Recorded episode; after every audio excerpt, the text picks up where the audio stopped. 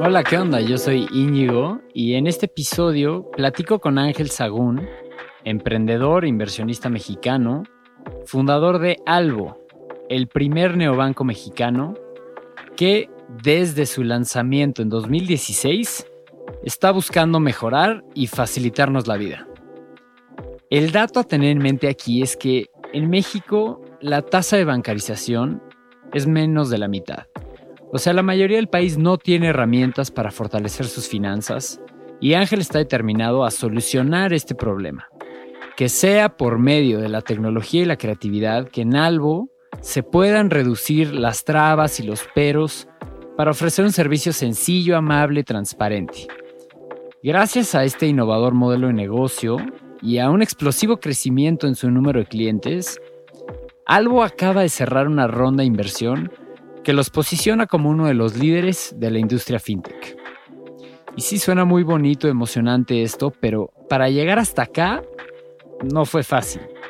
¿Cómo le hizo un chavito para crear el primer banco digital? es una historia de emprendimiento y de impacto social increíble. Mi parte favorita de la conversación es el viaje al futuro que nos aventamos para envisionar ¿Cómo será el futuro de las finanzas con la irrupción de la inteligencia artificial y blockchain? Bajo ningún motivo te pierdas sus recomendaciones del final porque nos aventó joya tras joya tras joya. Y bueno, bienvenida, bienvenido a Tripeando, el podcast donde se recopilan las experiencias y aprendizajes de aquellas personas que están movilizando al mundo y a la sociedad.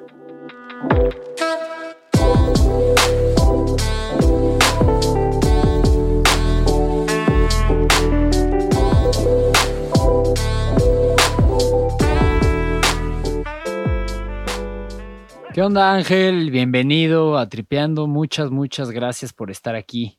Por fin se nos hizo tener esta conversación, porque la primera vez que hablamos me decías que entonces no era un buen momento porque andabas en friega, que estabas cerrando un proyecto muy importante, y pues ahora entiendo a qué te referías. El cierre de año nos dejó la noticia de que Albo logró un levantamiento de capital muy significativo con socios estratégicos y pues sin duda es un gran logro para ustedes. ¿Qué nos puedes contar de esta noticia? ¿Cómo se fue dando la negociación? Y preguntarte también si crees que esta inyección de capital representa un antes y un después para algo. No, antes que nada, gracias por, la invitación, Íñigo. Un gusto estar acá. Em, sí, efectivamente fueron buenas noticias y sí, estuvimos en chinga un rato, pero ya, ya logramos cerrar esta, esta muy buena ronda. Y, mira, eh, respondiendo a tu pregunta de cómo, cómo sucedió, a raíz de la pandemia, vimos un acelerado crecimiento en nuestros números de clientes, ¿no? Porque pues todas las sucursales bancarias cerradas y la gente necesitaba hacer pagos, muchas veces en plataformas digitales. Y Albo creo que es una gran opción para ello, ¿no? Es por eso que empezamos a ver cómo eh, crecían explosivamente nuestras aperturas de cuenta. Y sin duda creo que Albo nació para momentos como este, ¿no? Momentos difíciles donde la gente batalla con sus finanzas, es, es donde, donde, donde hace sentido nuestra misión. Y es así que vimos este grandísimo crecimiento en volumen transaccional, en número de clientes, eh, que nos animamos a levantar una nueva ronda de inversión, ¿no? Debido a, todo lo bien que iba el negocio y nuestra fuerte posición de liderazgo en México, ¿no? Donde hoy tenemos más de medio millón de clientes, eh, tenemos más de 40% de cuota de mercado, estamos muy, muy por encima de todos los otros competidores. Entonces, con esta fuerte posición de liderazgo dijimos, ¿sabes qué? Es momento de levantar una nueva ronda. Y es así como empezamos las pláticas y logramos cerrar esta ronda Serie B de 45 millones de dólares para seguir afianzando algo en esta posición de liderazgo y utilizar este dinero para seguir eh, escalar la base de clientes y también lanzar nuevos productos en las verticales de seguros, en las verticales de crédito. Definitivamente, como bien dices, esto es un tipping point, ¿no? Es un cambio en, en, en la empresa porque pues ya cada vez son ligas mayores, ¿no? Eh, y, ahora nos toca pues demostrar toda esa confianza que inversionistas han puesto en nosotros, ¿no? Me siento muy confiado, me siento muy contento con el equipo que tenemos y con los recursos que tenemos para lograrlo, ¿no? Pero sin duda sí ser consciente que esas acciones que nos han llevado hasta aquí tienen que transformarse y evolucionar para llevarnos al siguiente nivel, ¿no? Y eso me emociona, me llena de alegría, también de nervios, pero es, es, parte del trayecto. Bueno, muchísimas felicidades, Ángel. Eh, oye, a ver, levantar capital, el sueño de cualquier emprendedor, sin duda un logro trascendental, pero estarás de acuerdo que levantar capital no define el éxito por sí solo, ¿no? Por ejemplo, este año vimos una empresa de nombre Kiwi que levantó 1.7 billones de dólares y acabó cerrando a los seis meses. Digo, un ejemplo extraordinario, no es la norma, pero pasará la historia como un ejemplo de esto, de que pues el capital financiero no lo es todo. Y bueno, me queda claro que esto lo sabes muy bien, como dices, muy sensato y aterrizado. El buen trabajo que los ha llevado hasta aquí, ahora se tiene que multiplicar para llevarlos al siguiente nivel. Toca ir por más, ampliar horizontes y bueno, claro, hay emoción, alegría, ganas, nervios también, puesto que hay mayor responsabilidad, ¿no? Coincido plenamente que para mí levantar capital eh, es, un hito, más no es un, motivo para festejar per se. Se festeja eh, cuando, llega cierto número de clientes, cuando llegas a ciertos volúmenes transaccionales, ¿no? Estas son las metas del negocio. Eh, levantar como capital, levantar capital es una consecuencia más bien de, cumplir las metas, ¿no? Y yo algo que siempre he dicho es que festejar un ronda de capital es como aplaudirle al chef por ir a comprar los ingredientes, ¿no? Eh, a ver, al final del día solamente está obteniendo los recursos para poder crear su obra, ¿no? Entonces se festeja la obra per se, no los ingredientes. Entonces, eso siempre ha resonado mucho en mí. Sí, bueno, muy, muy bien puesto. Eh, y Ángel, pues, ¿qué viene ahora?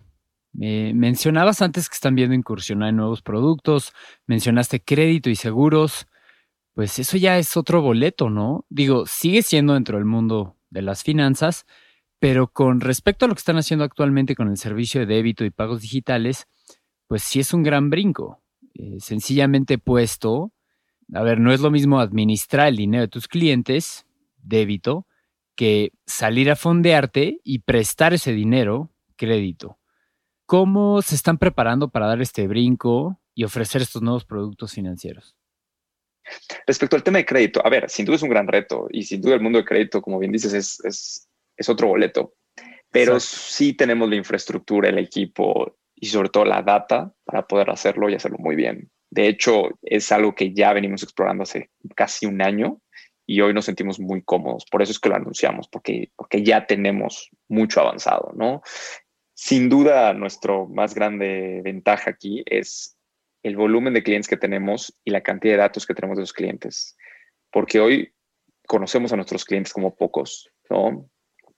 Y eso para nosotros obviamente es un compromiso de confianza con el cliente, pero también es una oportunidad de, al conocer bien a nuestros clientes, poder ofrecerles los mejores productos financieros que hay en el mercado, ponérselos frente a sus ojos, ¿no?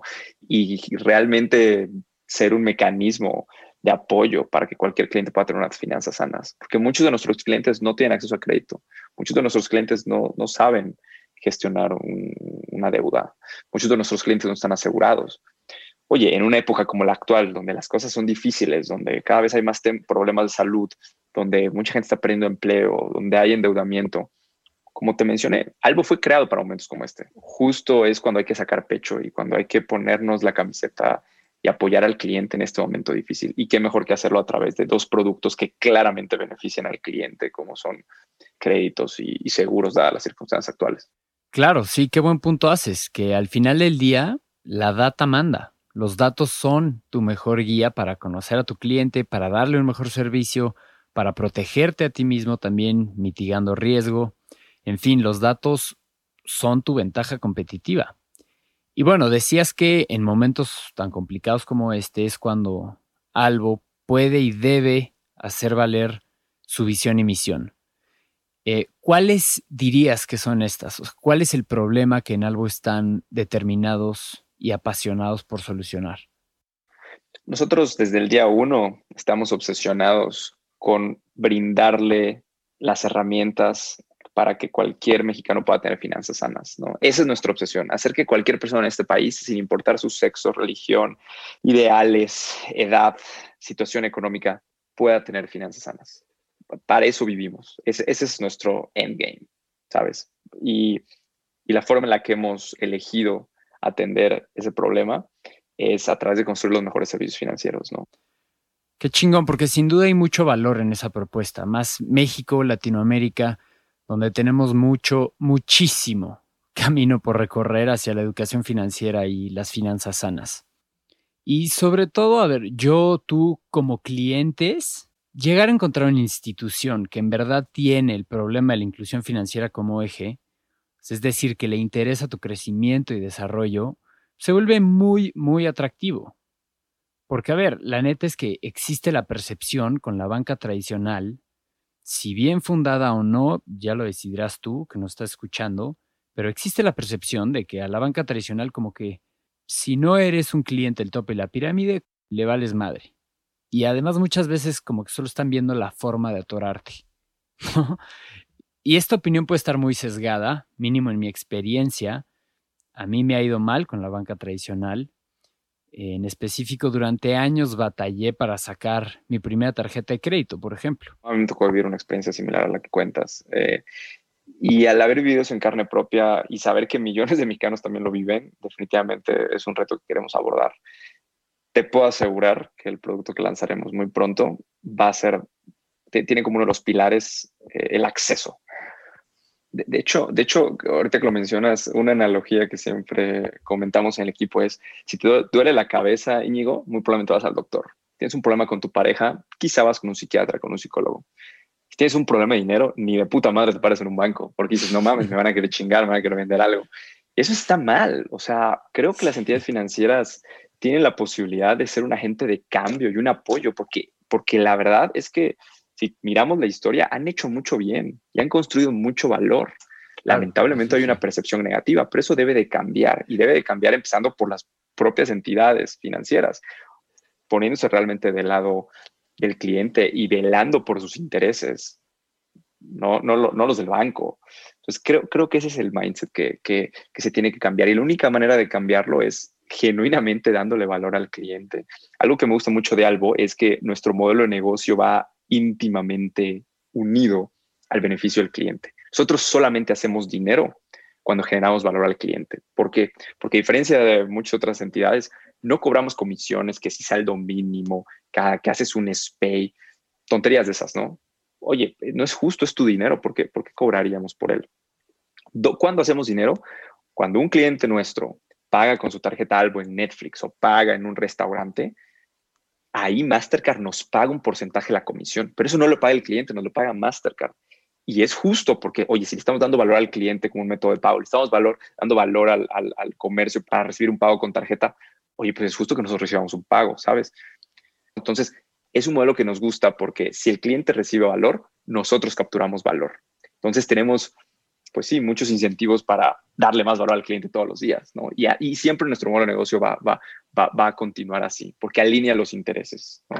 Justo, justo, justo, la alineación de incentivos o de intereses.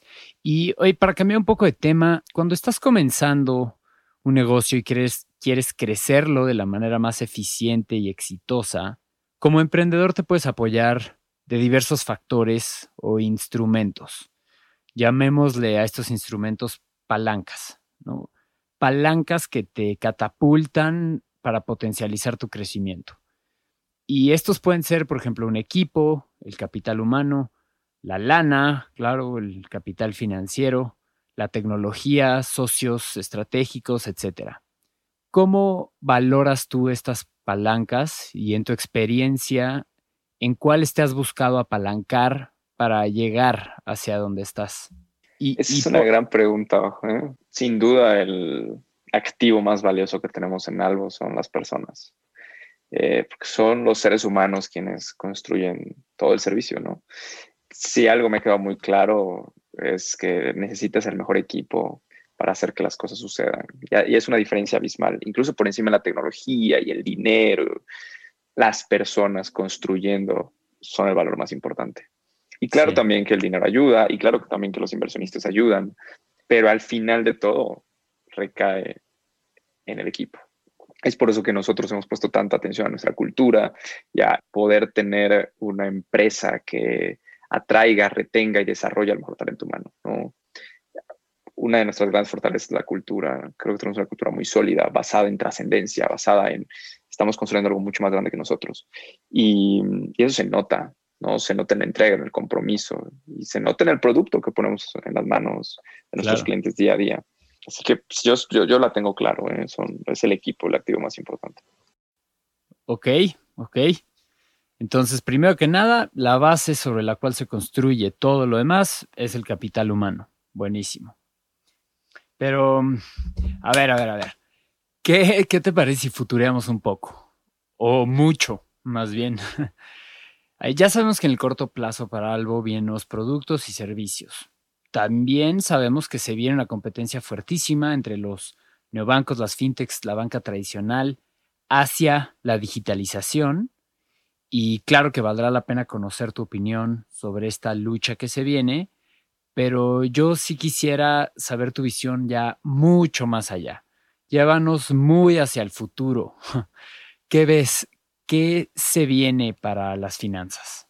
Mira, es una, es una gran pregunta. Em, y, sí, futureándole, como mencionas, este, eh, yo, yo, yo, yo, empezaría por la etapa actual, ¿no? Em, eh, en los últimos, eh, en las últimas décadas hemos visto ciertas innovaciones muy potentes, ¿no? Sin duda, los cajeros en los 70s, las tarjetas de crédito en los 70s y luego la banca online en los 90s fueron disruptivos, ¿no? Cambiaron totalmente el sistema financiero. Y ahora en, en, en, en los 2000 y ahora en, esta época donde fintech es algo tan sonado, la verdad es que veo que nos hemos rezagado.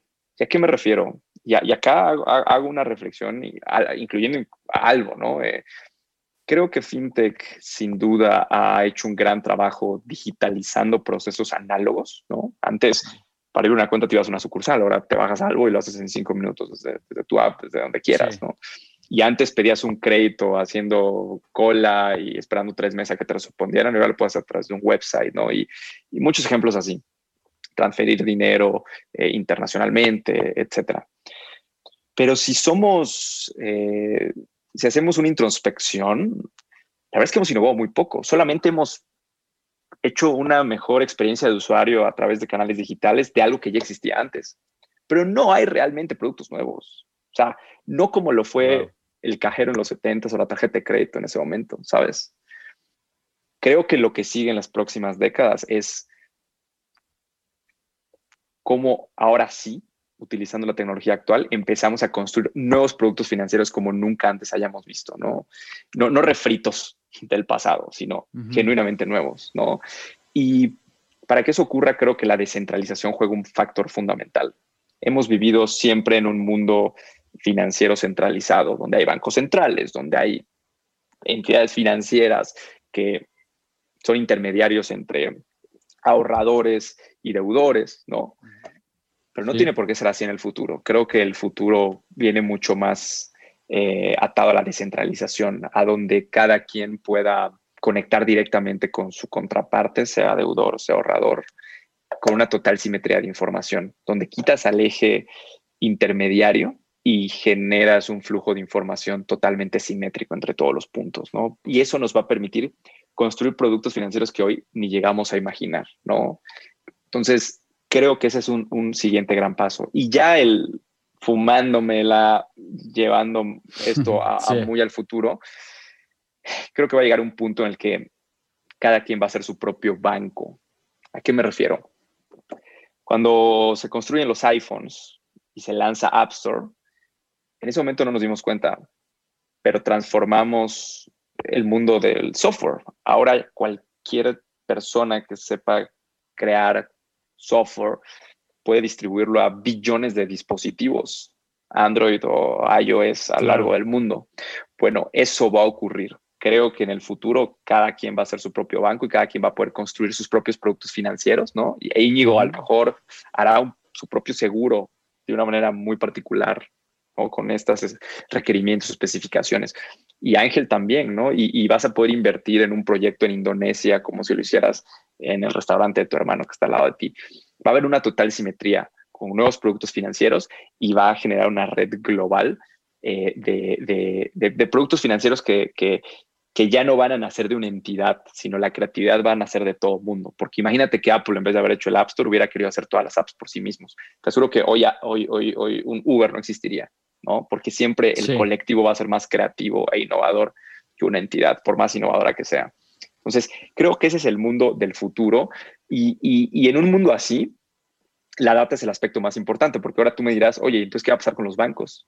¿Qué va a pasar con los intermediarios, las aseguradoras? Si ya no son quienes construyen los productos, pues entonces, ¿qué papel juegan?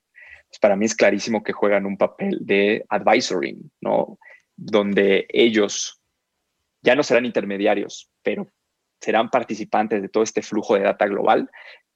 Y su chamba va a ser construir los mejores algoritmos que permitan eficientar esa comunicación y asesorar a cada cliente en cuáles son las herramientas que más necesita, ¿no? Entonces yo me voy a levantar un día, un sábado, a las 8 de la mañana, reviso el device en ese momento, porque seguro que ya no serán smartphones, a lo mejor va a ser un chip implantado en mi cerebro, no lo sé, pero el device que sea, me va a decir, oye Ángel, mientras dormías, resulta que me di cuenta que gastas mucho en tu servicio actual de telefonía en ATT, así que te migré a Telcel.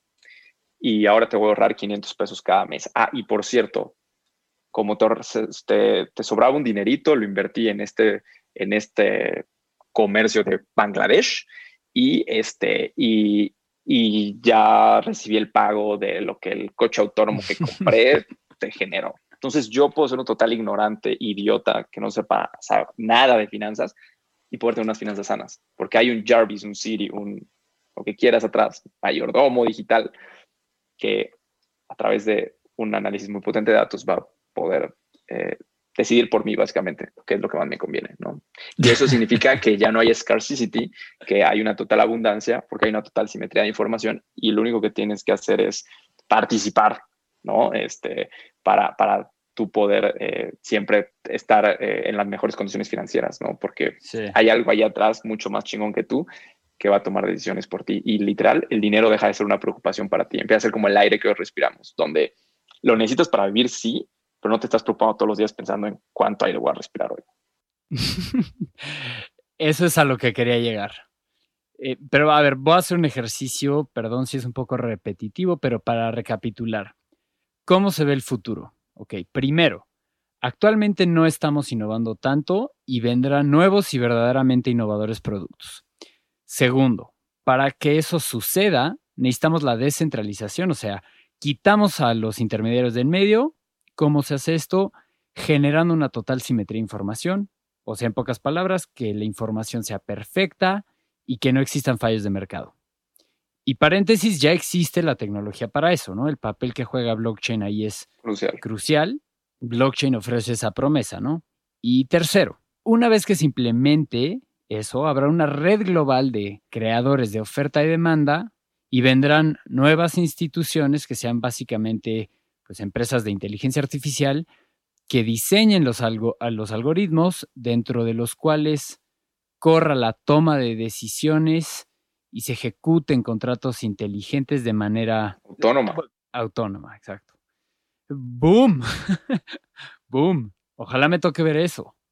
Y bueno, me imagino que tú serás un fiel creyente de blockchain, tendrás ahí algunas inversiones en cripto, ¿no? Si no es indiscreción, preguntar, pero ya que estamos en eso. Antes tuve Bitcoin que empezar algo.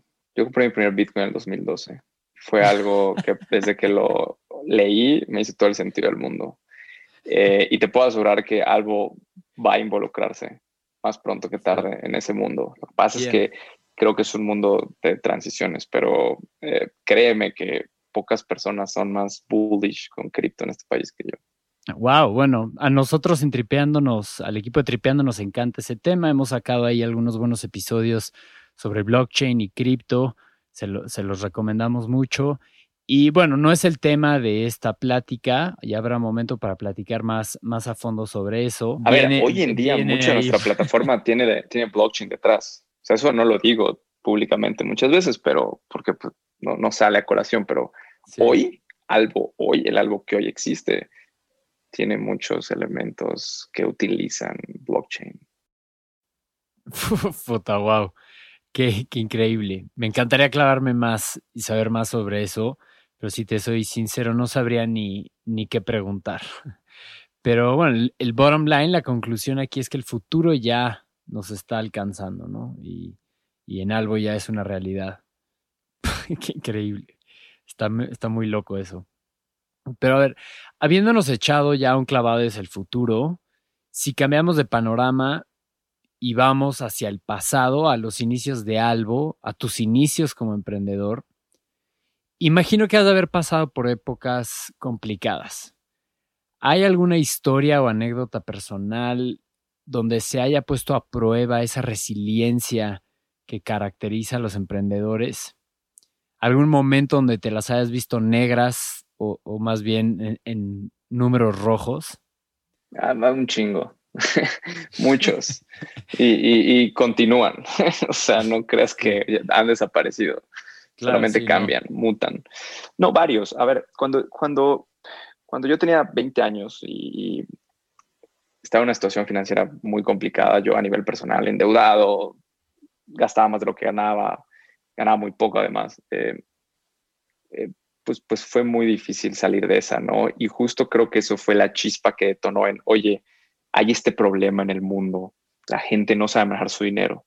Eso fue lo que detonó en ese momento mi primer emprendimiento, que fue Money Mentor, esta app de finanzas personales, que luego evolucionó a desarrollar software para entidades financieras y más tarde se convirtió en algo, ¿no? Lo que hoy es algo. Pero si te fijas, la misión ha sido la misma. O sea, desde hace 10 años sigo obsesionado con el mismo pinche problema, hacer que la gente tenga finanzas sanas. Y han cambiado las soluciones propuestas, pero el problema es exactamente el mismo, ¿no? Y a lo largo de ese, de ese trayecto, pues ha habido momentos bien difíciles, ¿no? Cuando tuve que cerrar Money Mentor porque fue mi primer emprendimiento, cometí muchos errores y me dolió mucho verlo morir, pero fue lo que tenía que pasar. Eso fue duro. Pero también cuando empecé algo y cuando yo le empecé a decir en el 2014, 2015 a las personas, oigan, si, si hacemos un banco, y si hacemos un banco digital que genuinamente se preocupe por el cliente, pues el concepto de neobank ni siquiera existía, fintech ni siquiera existía como una palabra. Y en México jamás habían visto algo de esa naturaleza, ¿no? A nosotros nos tocó abrir brecha. Hoy ya vemos un ecosistema fintech floreciente, pero fue duro abrir brecha. Entonces, esos momentos fueron dificilísimos porque la gente pues te decía, estás idiota, ¿no? O sea, jamás está como, no les puedes competir a los bancos, o no, nunca el regulador lo va a permitir, o no, ese modelo no es rentable y pues fue picar piedra y luchar y tal, ¿no? Y, también me siento muy orgulloso de, haber abierto camino para otros emprendedores, ¿no? Que hoy pues, la tienen más fácil en ese aspecto, porque hoy pues, ya hay una ley fintech, porque ya hay un mercado con el apetito de, de, soluciones digitales para sus finanzas. Pero fue duro, fue muy pinche duro, ¿no? Y, y esos momentos también fueron muy negros, ¿no? Y una vez que empezamos algo, después de que pasamos todo esto, logramos lanzar algo en octubre de 2016 como el primer neobank del país, pues a los pocos meses casi nos quedamos sin dinero, ¿no? Y estuvimos a días de no poder pagar la nómina como tres veces, ¿no? Y era muy duro porque, pues, si no creen los inversionistas en ti, pues, ¿cómo vas a tener dinero para operar, ¿no? Y es un tipo de negocio que además necesita capital para empezar, por, por su naturaleza, ¿no? Entonces, pues la gente no creía, la gente decía, no te voy a dar dinero porque estás idiota, eres un pinche chavito de 26 años, ¿qué sabes, güey?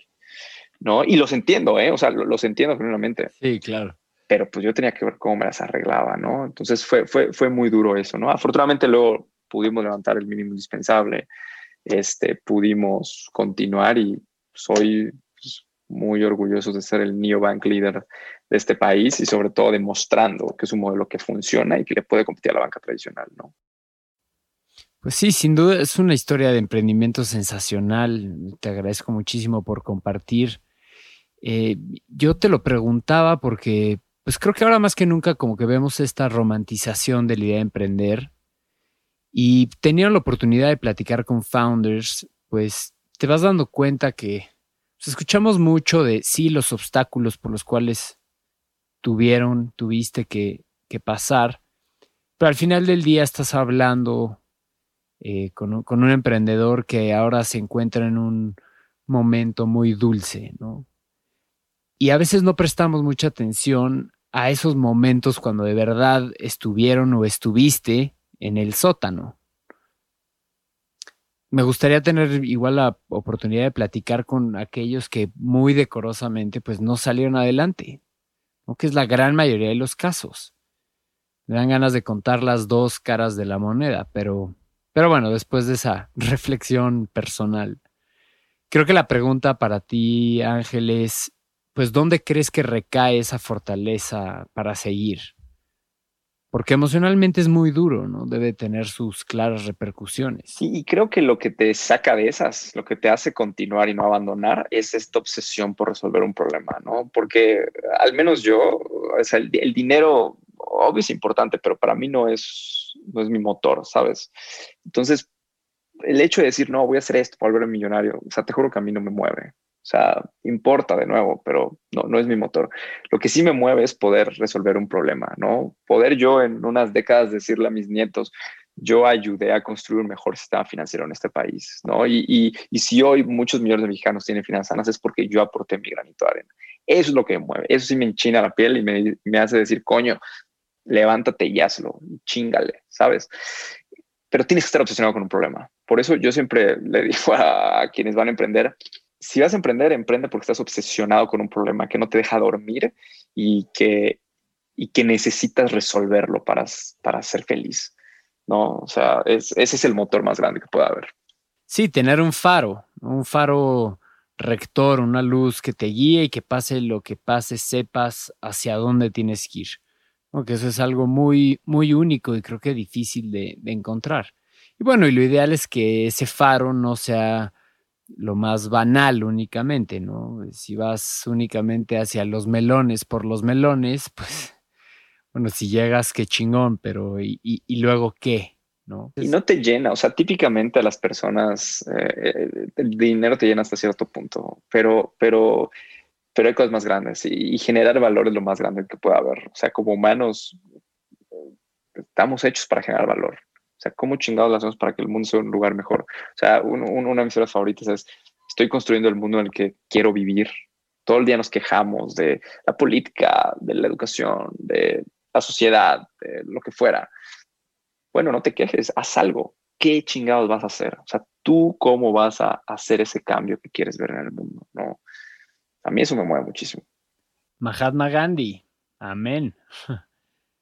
Eh, Ángel, bueno, hemos cubierto muchísimo, me encantaría seguir, pero te pediría ya por último que para cerrar, si nos pudieras dejar tus básicos, tus fuentes de información indispensables, hábitos, libros, podcasts, etcétera, ¿cómo te mantienes al día? Ok. Em, a ver, empezando por, las fuentes de información. Eh, no veo noticias en tele, no sigo a canales de noticias. Mi, mi, he, centralizado mi consumo de información a Twitter. ¿Por qué? Porque me permite yo filtrar lo que consumo y no recibir aquello que otros deciden que yo consuma.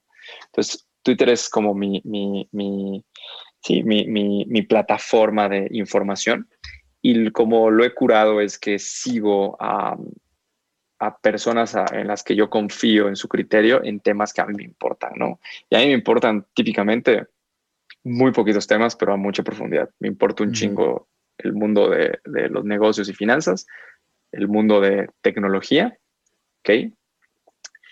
El Real Madrid, amo el Real Madrid con todo mi corazón, este, y temas de biotecnología.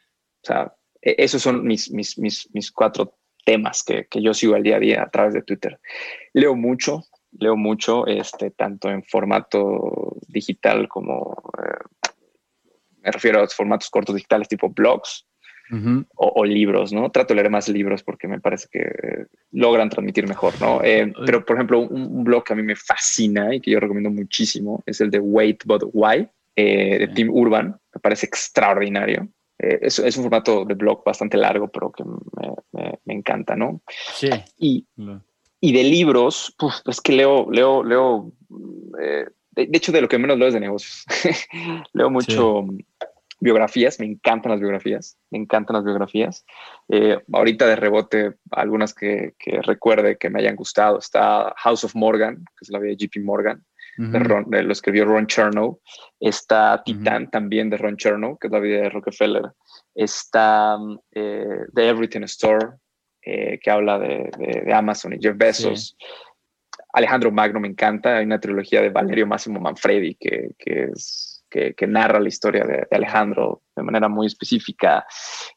Hay muchas figuras ¿no? que a lo largo de la vida me, he clavado, Tesla, Aníbal, eh, Julio César, hay, hay, hay, muchas eh, historias biográficas allá que creo que vale la pena, porque a mí me ayuda a entender cómo pensaban a través de su vida, ¿no? Eh, también leo mucho de temas de no ficción, te digo, no, no, no business related.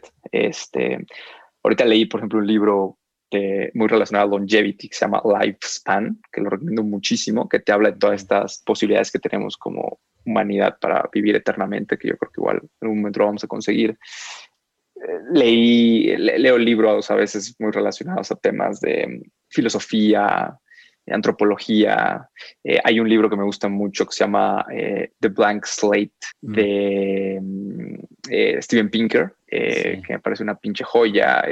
digo, soy, soy, muy ecléctico, la verdad. No, no, no suelo ir sobre una línea, es más que nada áreas de mi interés. Trato de leer aquello que considero el libro referencia en ese punto. Venga, venga, nos dejas muchísima tarea. Tiraste varias, varias joyas y las estaremos compartiendo. Y bueno, por último, volverte a agradecer eh, por tu tiempo, más que nada. Eh, platicar con nosotros, te lo apreciamos muchísimo y pues, te estaremos dando lata para seguir en contacto. Seguro, gracias a ti por, por, la invitación, encantado de conversar y este y nada, lo, lo mejor está por venir, así que seguiremos conversando seguro.